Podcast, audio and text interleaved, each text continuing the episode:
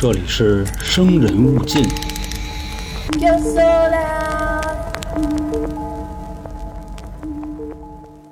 来了啊，朋友们，欢迎收听由春点为您带来的《生人勿近》，我是老航。节目的开头呢，还是跟大家说啊，咱们十一月的付费节目已经上线有几天了，聊的呢是关于那个嫖娼合法化之后啊，会给普通人的生活带来什么影响，外加上呢这个有需求的人士啊，怎么解决生理问题。收听的方式呢，还是关注 NLR 啊春点，进去呢就可以找到了。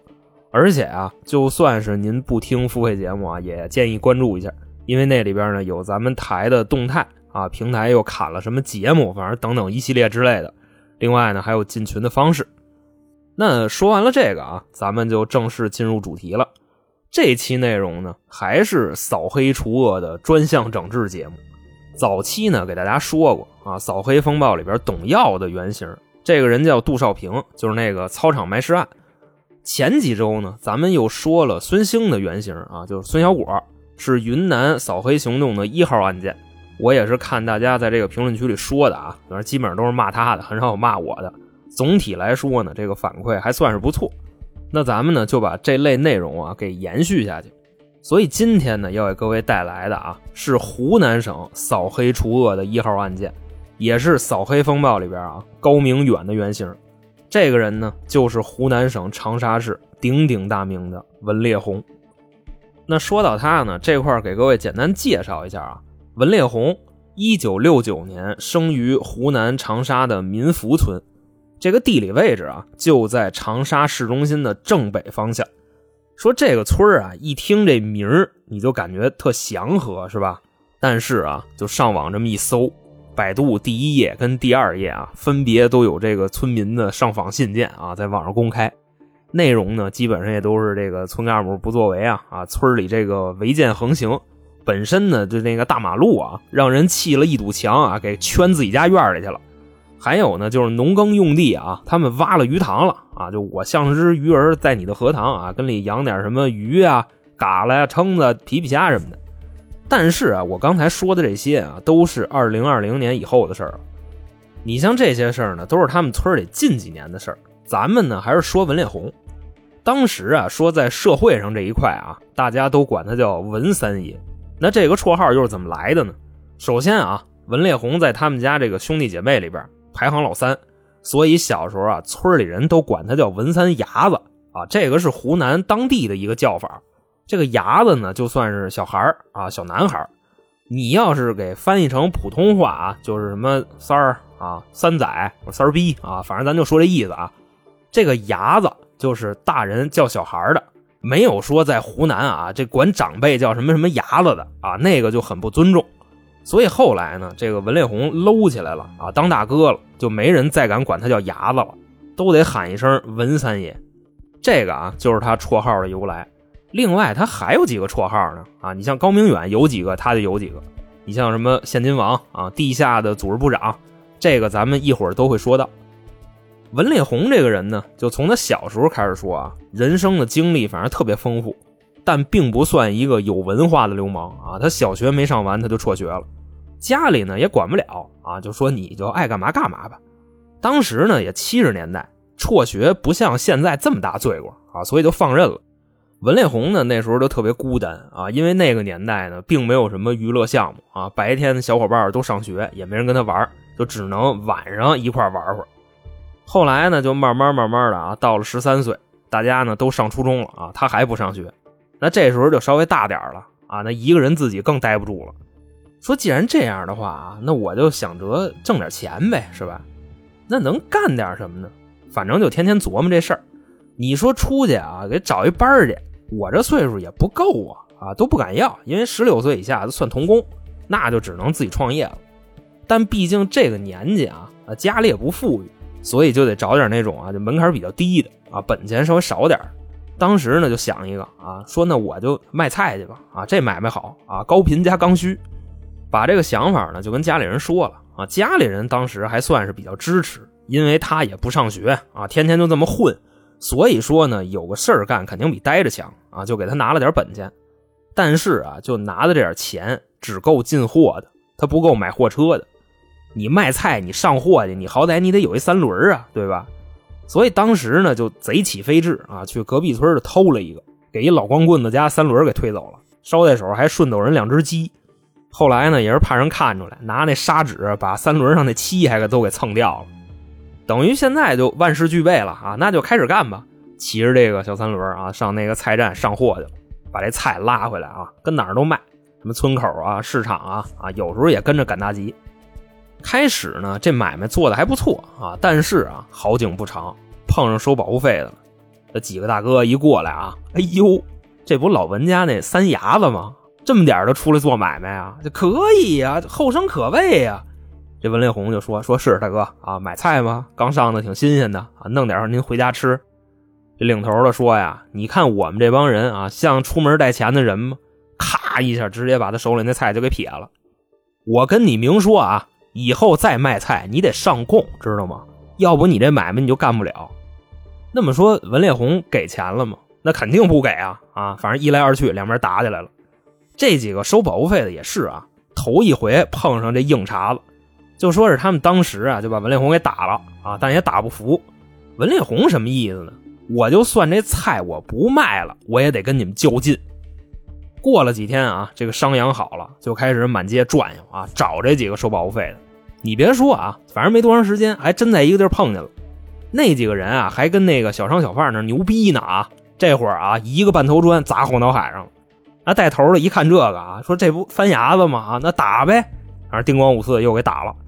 反正你打他，歇几天他就阴你啊！要不说这个文烈红这人还是挺吃生米的，就往死了较劲，一直啊说到后来啊，这几个收保护费的都受不了了，就来来回回折腾了得有四五次。出门啊，这个走道三步一眨眼，五步一回头啊，碰见文烈红就是拿着板砖朝他们冲过来了。那意思你打不服他啊，就说行了兄弟，咱都打这么多回了啊，你瞧我们几个这脑袋包的跟那个富士苹果似的，这出去要钱都影响业务。啊，你一看我们这就让人打过啊，就不是真横。说咱就别较劲了啊，你以后你愿意卖什么你就卖什么，咱井水不犯河水，行不行？文烈红呢，当时一听这个啊，那手里那砖就撂下了。你说的啊，井水不犯河水，那我走了啊。反正刚一回头，这帮人有一个啊，看他把砖扔了，还把头转过去了啊，自己就过来把这块砖捡起来了。那意思你没家伙了啊，那我给你花了吧。文烈红这时候哎，咔一回头，哎。哎，干嘛防着你呢？知道吗？一边说一边从这裤兜里拿出一把小扎刀来啊！怎么着要花我？那带头的就说：“去去去去去去，不闹了不闹了不闹了，你走你的，你走你的啊！咱井水不犯河水。”所以啊，也就是这么着，文烈红呢第一次品尝到了拳头的力量，就开始呢也是出于自我保护，但是啊，他现在走了一心眼儿，那我能不能用我的拳头去欺负人呢？真的，各位。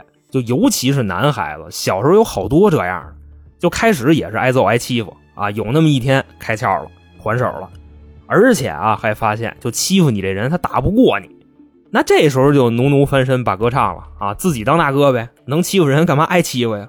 那文烈红呢，当时就下定决心啊，我要当大哥。那后来卖菜呢，就比之前顺利多了啊，不过也碰上过欺负他的，也互有胜负。那你想啊，欺负他的人。就所谓出来混就是求财嘛，这算一硬骨头啊！你跟他较劲犯不上，毕竟啊，比欺负那些做买卖的老实人那成本高太多了。所以也就是凭着这个啊，他出来卖菜就再没人敢给他捣乱了。甚至说啊，到了后来，这帮收保护费的看他躲着走，往那儿走没两步，一看是他啊，掉头就奔别的摊儿。那文烈红还挑衅呢啊，跟他们犯照，还站那吆喝啊，香菜辣青椒哎。够从恁芹菜来，扁豆、茄子黄瓜，加冬瓜买大海切。哎，买萝卜胡萝卜扁萝卜嫩芽，这不好韭菜。哎，反正就说这意思啊，也不跟谁学的。你琢磨呀，那郭德纲比他小四岁是吧？估计跟侯宝林学的。那咱们刚才不说嘛，他要当大哥是吧？现在呢，就是解决了挨欺负的问题，就该琢磨怎么欺负别人了。他那时候呢，已经是十五六岁了，就这个单兵作战能力啊，也就是打架啊，已经可以跟成年人抗衡了。所以呢，当时他就立了一规矩，就是我跟哪儿卖菜，我的视线里边就不许有其他卖菜的。你要敢卖，我砸你摊儿啊！反正我岁数小，我又不指着这钱养家糊口，你们不行吧？所以啊，明白事儿就赶紧滚蛋啊！反正就折腾了这么几回，只要是他蹬着三轮拉着菜过来啊，其他卖菜的拿着东西就走，比那个不良商贩啊看城管跑的都快。所以你就想啊，他在小时候挣了多少钱啊？虽然就不是很多啊，但绝对算得上第一桶金了。转过年来啊，他就到了十七岁，就不卖菜了，就当了工头了，开始承包一些工程，也是慢慢的啊，就这么一直往下干，买卖呢越做越好。当时手里也算是有点钱了，外加上呢，他平时接触的这个圈子啊，就这点这个工程啊，什么猫三狗四的啊，给他拐的出一爱好来啊，什么呀？赌博。反正一提这俩字儿啊，大家联想到的肯定就是倾家荡产。各位会想啊，就温烈红积攒的这些年的资金马上就没了，是吧？但是啊，这个人跟别人不太一样，他视财如命。就刚去的时候啊，确实也输。不过输了几把他就不玩了，就开始琢磨这里边的道他想的是啊，就这玩意儿这么挣钱，那我为什么就不能自己干呢？对吧？凭什么就你们挣钱呀？反正我也得弄，那就说干就干啊！所以当时就搞了这么一个副业，跟着他干活这帮人呢，白天啊跟那糊墙和水泥，晚上开赌局给他看场子。而且他这个赌局啊，算怎么说呢？湖南那边叫杀猪局啊，北京这边叫鬼局就什么意思呢？你喜欢赌你就来吧，找几个有手法的做扣钻你。反正当时他们村里头啊，先是弄了一个小场子啊，就跟你玩呗，一两个桌子，看见那种人傻钱多的啊，就给你坑了。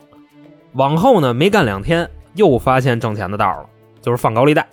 比如说啊，你来这玩牌，你输干净了是吧？有车吗？掏钥匙、行驶本，当时给你钱。那脖子上啊，那个翡翠金链子啊，咱这有克秤啊，也可以按分量算。甚至啊，有这个输急眼的，把家里这房本、地契、老婆孩子、这爹妈丈母娘都给你压着。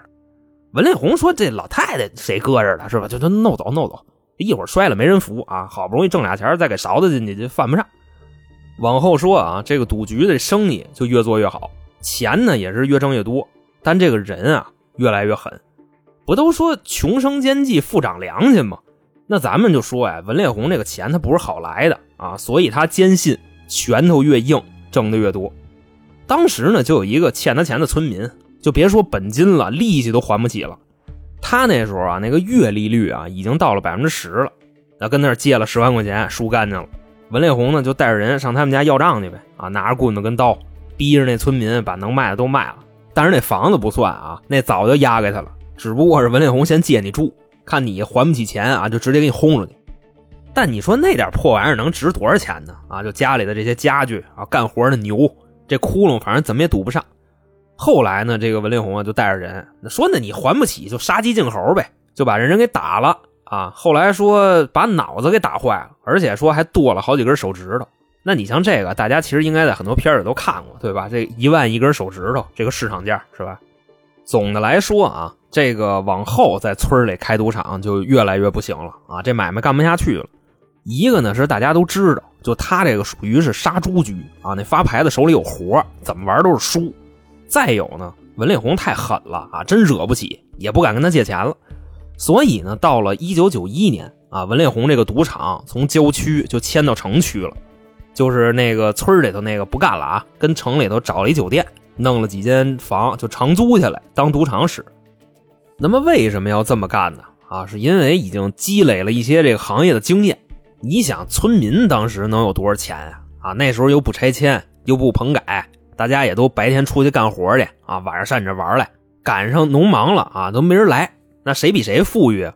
所以他就把这个眼睛啊往市里去了，他盯上什么了呢？当官的。这个时候啊，他的第一个称号就已经有点苗子了，就是长沙市的地下组织部长，因为来他这玩牌的人啊，非富即贵。刚开始的策略呢，就是联系一些就之前啊干工程积累的一些人脉，比如说什么企业主啊、小老板啊，就做买卖的这些人。但你别小瞧啊，这都大人物啊。兴许你推门进去啊，哪个部落酋长就坐这玩呢啊，戴一羽毛，系一围裙啊，跟这咔咔输，那点外汇反正全扔这了。后来说呀，就直到一个人的出现啊，改变了文烈红当时的命运。说在二零零一年的某一天啊。来了一个神秘的大人物啊，上这玩牌来，你就感觉啊，这大人物这手臭的都不行了啊，怎么玩怎么输。其实啊，在这个赌桌上真有这样的人啊，逢赌必输。你说他是玄学吧？啊，这跟那个概率也沾点边儿，但是又不符合这个数学常识。反正就有这么一种人啊，你要是碰见他，你就发财了。他去哪儿，你跟他反着就行了。而今天来这神秘大哥啊，就这样，头一回来跟这桌上输两百万。